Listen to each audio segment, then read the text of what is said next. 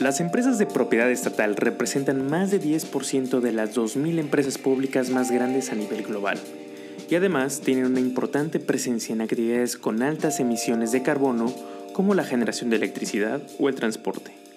Hay estimaciones que indican que tales compañías generan más emisiones que cualquier país, sin contar a China. Por lo tanto, la planeación para transitar hacia una economía sostenible requiere analizar cómo estas empresas adoptarán medidas que les permita descarbonizar sus actividades de manera acelerada. Hola, esto es Finanzas para Radicales, un espacio para personas que buscan transformar radicalmente el sistema financiero y evitar una crisis climática.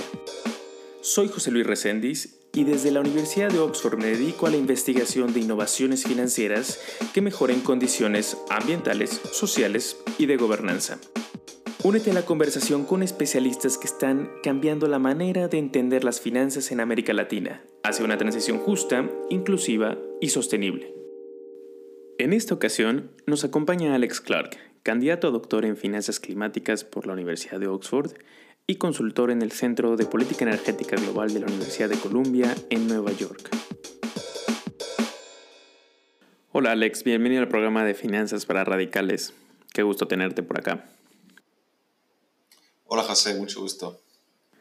Bueno Alex, una de las principales razones por las cuales quisimos conversar contigo hoy es conocer un poco más desde tu punto de vista cuál es el rol de las empresas estatales ante la lucha contra el cambio climático.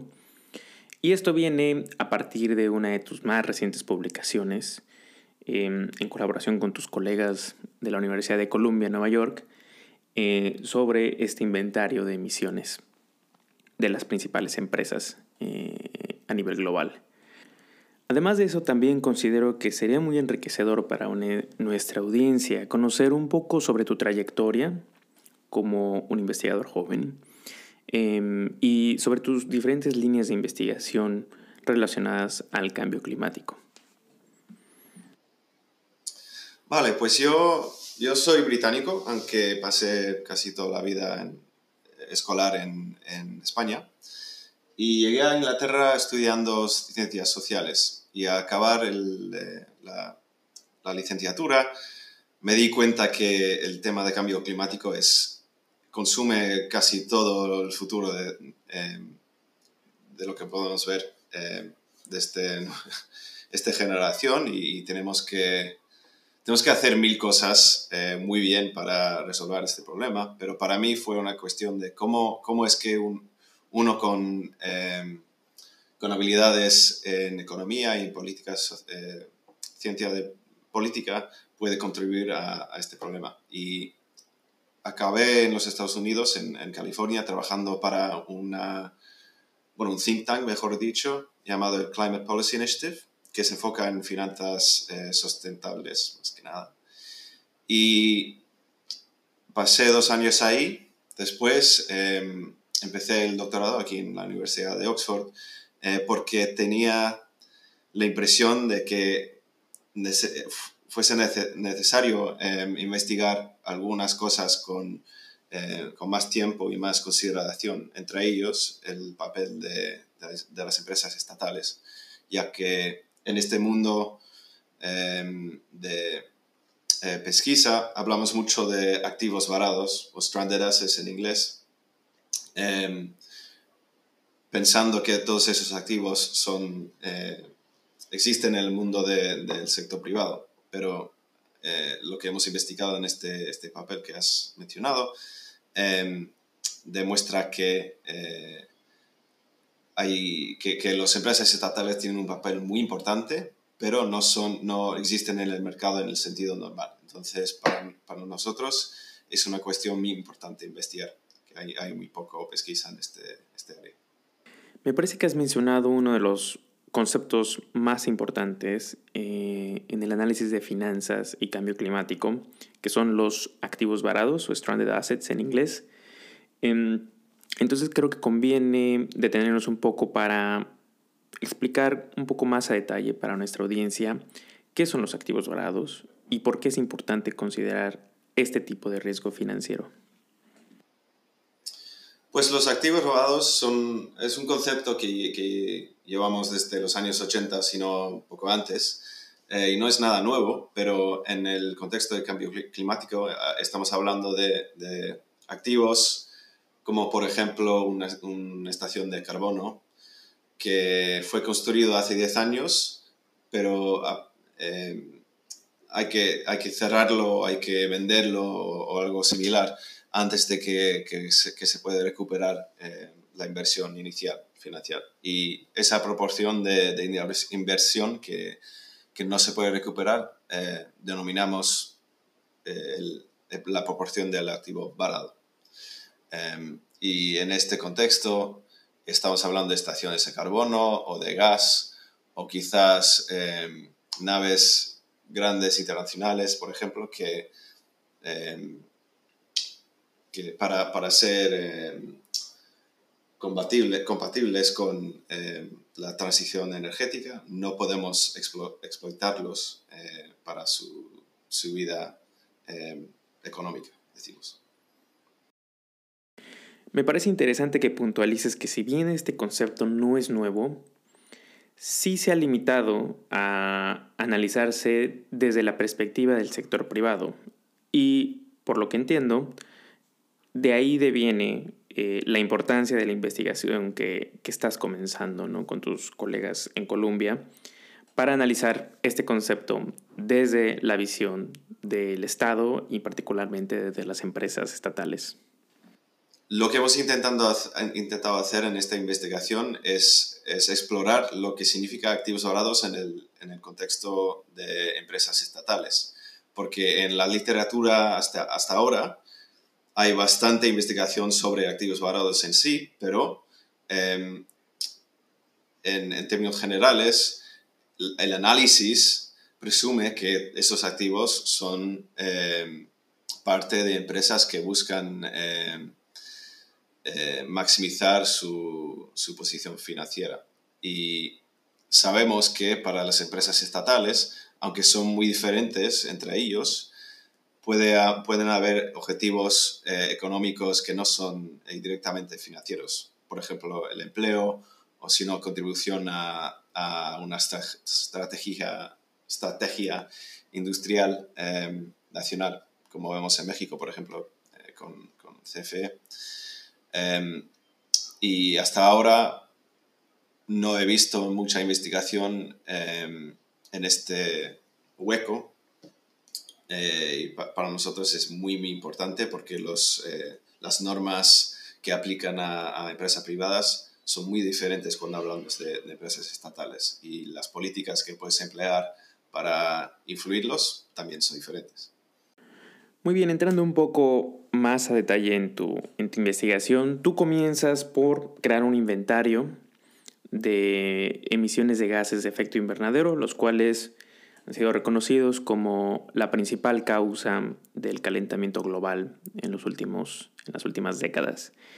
Eh, sin embargo, por lo que entiendo, te enfocas o el alcance de tu investigación cubre únicamente las, las emisiones directas o las, o las comúnmente llamadas Scope 1 o alcance 1.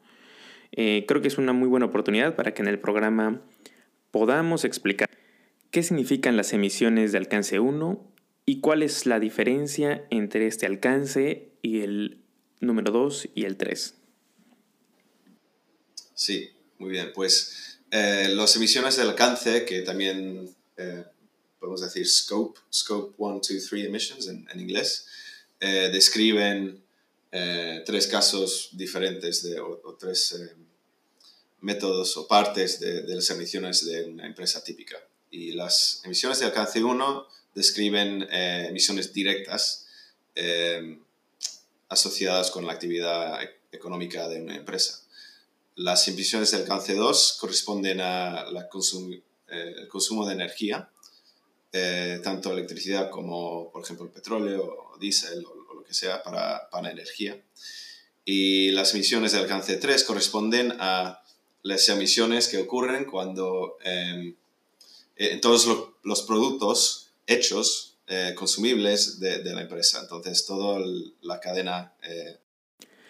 Si bien el, tema o el riesgo de, activos varados es una de las principales justificaciones para emprender un análisis más riguroso sobre el rol de las empresas estatales en, la transición, eh, quisiéramos conocer qué otro tipo de motivaciones em, tuviste para em, emprender este, esta investigación y también podemos empezar a hablar ya de los principales hallazgos que, hasta ahora tienes, porque también entiendo que es una investigación de varias fases y esta apenas es, la primera.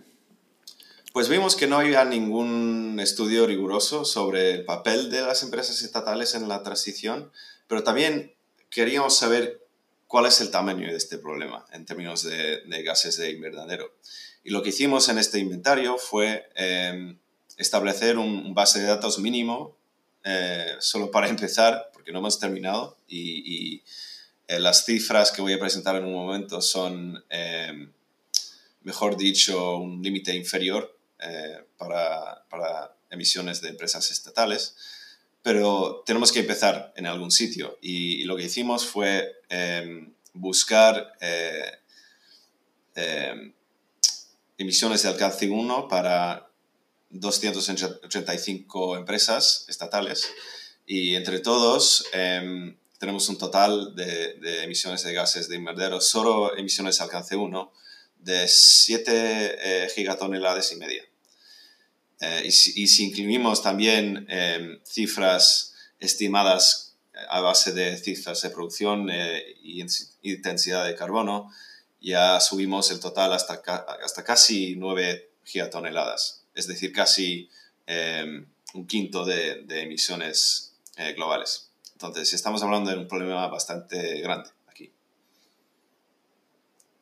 Lo cual es curioso, porque también hablas de, que la OSD al menos estima que el, que el 10% de las 2.000 empresas más grandes del mundo son empresas estatales.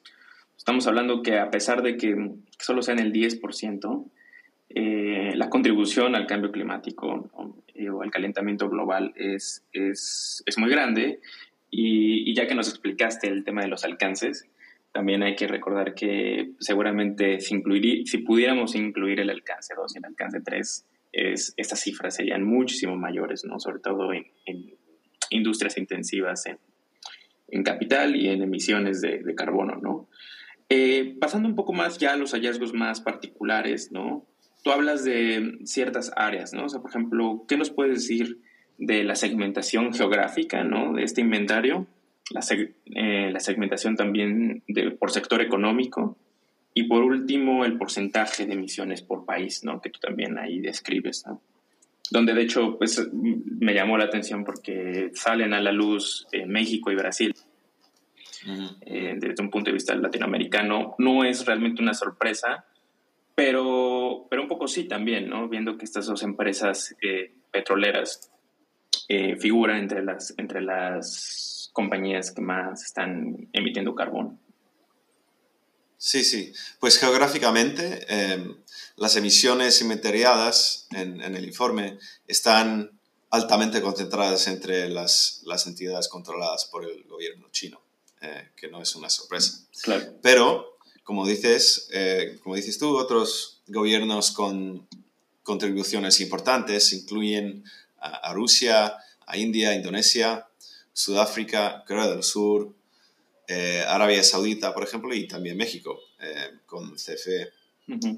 y, la mayoría de las, de las, emisiones que restantes están asociadas con empresas en Taiwán, en Suecia, Brasil, Polonia y los Estados Unidos. Eh, y hay otros 20 países que tienen una participación menor, pero eh, total, eh, tenemos 10 países más o menos que, que contribuyen la gran mayoría de, las emisiones. En el, yo, yo, sé que tú, una de tus especializaciones de, de, los últimos meses ha sido China, y de hecho, pues aquí tú, tú muestras cómo como las emisiones de, por país, ¿no? Realmente están concentradas principalmente en empresas eh, provenientes de China. Estas emisiones, me imagino, no, no, aquí estamos hablando solamente de propiedad, no estamos hablando de que estas emisiones se emitan en el territorio de China. ¿no? Sino son empresas chinas emitiendo estas emisiones en diferentes partes del mundo.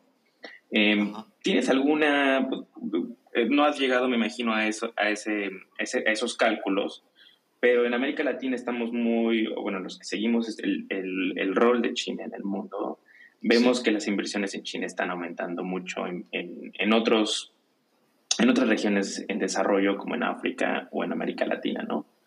Eh, ¿Tienes conocimiento de más o menos cómo, cómo, cómo esas empresas chinas empiezan a operar en América Latina? De, de ese tema no, no tenemos cifras, pero está evidente que, eh, que el Estado chino tiene un papel muy importante para jugar en la, la transición energética, tanto que eh, inversión en, en, carbón o en gas o lo, lo que sea en, en Latinoamérica. Eh, y estamos en un punto temporal donde podemos o consolidar eh, la inversión en, en, gas o podemos eh, mover rápidamente en, en, la otra dirección. Y eh, ejemplos como Chile muestran que es muy posible eh, mover rápidamente en, en, una dirección positiva con la participación china. Uh -huh. Y es, es, un asunto muy interesante porque en China, eh, en el sector energético, por ejemplo, tenemos cinco empresas eh, estatales que más o menos controlan el mercado. Entre ellos tenemos eh, Datang y, y, por ejemplo, la corporación Datang, eh, que se espe espe especializa en, en eh, carbón. Pero eh, el, al otro extremo también tenemos el State Power Investment Corporation, SPIC, eh, que tiene inversiones en más de 30 países por el mundo, en parques eólicas, en parques solares, y si, si no me confundo, el SPIC tiene más eh, capacidad energética renovable que cualquier otra empresa en el mundo. Entonces, es muy importante recordar que aunque las emisiones de, de, dichas estas empresas son muy muy altas, también tienen mucha potencial para eh, cambiar su estrategia y, apoyar la, eh, expansión de, del sector renovable eh, en países latinoamericanos, tanto como en África y en el suroeste de Asia. Oye, hablas de que esta publicación es apenas el inicio, ¿no? De una, de una investigación que, que, va a tomar más tiempo. ¿Cómo, igual si quieres, para, para, cerrar el argumento con el que empezamos y el tema de los, eh, de los activos varados, ¿cómo, cómo, ¿cómo combinas entonces ya después el inventario con un análisis de, de, activos varados? Que imagino que vas más o menos en esa dirección. Sí, cierto. ¿cierto? Llevo, llevo unos dos años trabajando con Philippe Benoit, eh, con quien eh, he escrito este, este informe, y tenemos eh, dos otros papeles que hasta ahora no son publicados, pero se enfocan, bueno, el, primero se enfoca en, en cómo, cómo debemos pensar de las empresas estatales desde una perspe perspectiva de política ambiental, entonces precios, precios de carbono y tal, cómo cómo podemos eh, utilizar eh, el interés que tiene el Estado en estas empresas para acelerar la transición. Y hasta ahora eh, las, instituciones como la OECD y tal, más o menos el, narrativo se enfoca en privati privati privatización. Y está muy claro que en China, en India, en México, en Corea, no es una opción, francamente, en, en los próximos 10 años priva, privatizar estas empresas. Uh -huh. eh, y empezando con ese... Eh, bueno, si, si, hemos empezado de, de, de esa perspe perspectiva, eh, analizar seis empresas muy grandes eh, en el sector energético, eléctrico, y pensar qué son las opciones que tiene el Estado eh, de gobernar y, y ut utilizar su interés para, eh, para acelerar la, la, transición. No me explico muy bien, pero eh, esperemos que en los próximos dos meses haya una publicación em, pública. Pero también sí. hemos escrito otro, otro, estudio que se enfoca mucho más en los activos varados y aunque no se enfoca mucho en las empresas estatales por sí, eh, hicimos un estudio de, de, bueno, preguntamos por qué está China con, eh, ¿por, qué, ¿por, qué, China sigue construyendo eh, estaciones de carbón? Porque para casi todo el mundo parece que no tiene sentido. Pues lo, lo, que hicimos fue crear un modelo financiero o financiero de, de, una estación de carbón moderna en China y vemos que eh, si lo cierran antes de 25 años, alguien va a perder, perder, algo y va a haber un activo valor desde una perspectiva financiera. Pero si tomas una perspectiva económica desde el punto de vista de, del gobierno, lo que podemos demostrar es que los, eh, el valor económico es, es, tan alto para las eh, cadenas de valor de energía y de producción en China, que desde la perspectiva del gobierno puedes abrir una estación de carbono en 2022 y cerrarlo en 2032 y habrían merecido la pena en términos económicos. Aunque alguien va a perder dinero, como la cadena de valor pertenece al Estado, no importa mucho quién pierde el, dinero, solo lo importante es que contribuya al, eh, al producto doméstico.